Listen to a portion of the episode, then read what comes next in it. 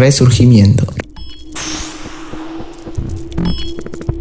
En esta ocasión vamos a hablar de Salvador Cabañas, más conocido como el Mariscal. Nació en Itagua, Paraguay, el 5 de agosto de 1980. Desde muy chico empezó a mostrar su calidad con el balón. Jugó en varios equipos de distintos países como Paraguay, México, Chile, Brasil. También estuvo en la selección mayor de Paraguay desde 2004 hasta el 2010. Jugó 44 partidos y hizo 10 goles. La pelota la recibe bien girando Rivero, Rivero con la pelota domina el equipo ahora de Paraguay con pelotazo largo para Cabaña. Buscando la pelota Cabaña. Cabaña para el centro, colocó y para largo, tiró. ¡Gol, gol, gol, gol, gol, gol, gol, gol, gol,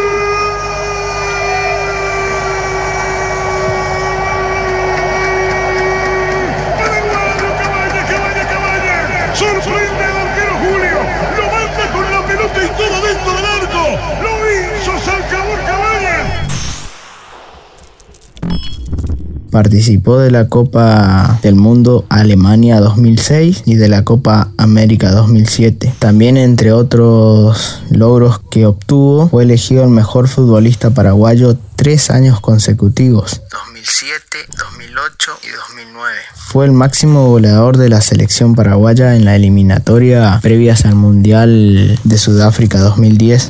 Hizo seis goles. Y se consagró goleador de la Copa Libertadores 2007 y 2008 con el América de México, el equipo en el, en el, cual él jugaba en ese entonces. Aquí viene Cabañas, atención, busca perfil derecho, le marcó de cerca Ronaldo.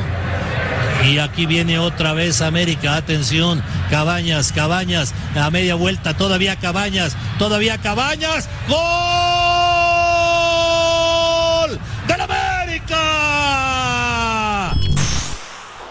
Todo se encaminaba para que Salvador Cabañas, luego de terminar el Mundial, como la venía rompiendo, estaba trayendo muchas miradas de muchos clubes. Todo se encaminaba a que después del Mundial de Sudáfrica 2010, seguramente iba a dejar el, el América y iba a ir a, a jugar a Europa, que era su sueño. Ya tenía firmado un precontrato millonario con el Manchester United de Inglaterra con ese contrato él finalizaba el mundial y tenía que viajar a Inglaterra para firmar el contrato y así poder unirse al club de, de sus sueños y cumplir su objetivo que era jugar en, en, Europa. Pero en ese entonces Salvador se encontraba jugando en el América de, de México hasta que una noche de lunes 25 de enero de 2010, Cabañas se encontraba en su, casa con su esposa. Aprovechó el día libre para dirigirse a un bar con su esposa. Lo que nunca se le pasó por la mente a Salvador, que ese día, en ese día se marcaría un antes y un después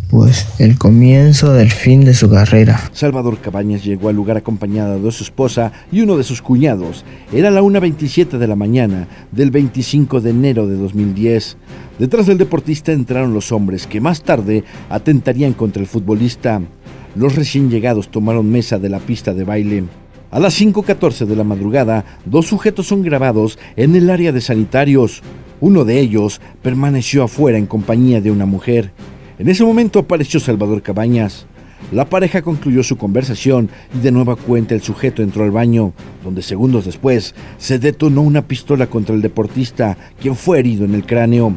Pasaron solo unos instantes y llegó al lugar un supuesto elemento de seguridad, quien solo observó cómo se retiraban los dos sujetos. Se trataba de Francisco Barreto García, alias el contador, y José Jorge Valderas Garza, el JJ.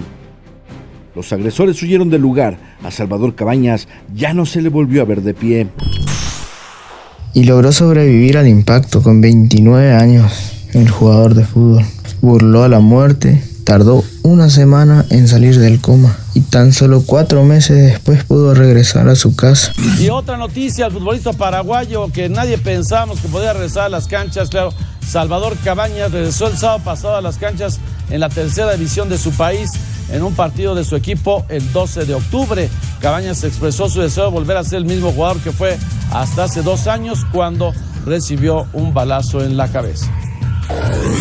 El Mato había pisado otra vez una cancha que hace mucho tiempo no había pisado, pero muy contento y por eso estamos de regreso en las canchas. Y... Hoy en día Salvador Cabañas se encuentra viviendo en Paraguay, en la ciudad de Itagua, junto a sus padres se encuentra bien, ya recuperado, alejado del fútbol profesional, se dedica totalmente a, la panadería y solamente le quedan recuerdos de, de, esa carrera que algún día pudo disfrutar, que se volvió un ícono del fútbol de su país, también del fútbol mundial y lastimosamente un tiro le cambió la vida. Esto nos demuestra que que si uno tiene perseverancia, ganas de salir adelante, tiene la mente fuerte, no importa cuánto la vida te golpee ni cuán duro sea el, tropezón que te pegues, si tenés ganas de salir adelante, de progresar, de perseguir tus sueños, eh, lo vas a seguir, no importa por qué pases, no importa cuántas cosas malas te pasen o cuánto daño te hagan, con ganas, perseverancia y actitud se puede lograr hasta lo imposible. Espero que le haya gustado este nuevo podcast de Resurgimiento y nos volveremos a encontrar en otro podcast de Resurgimiento.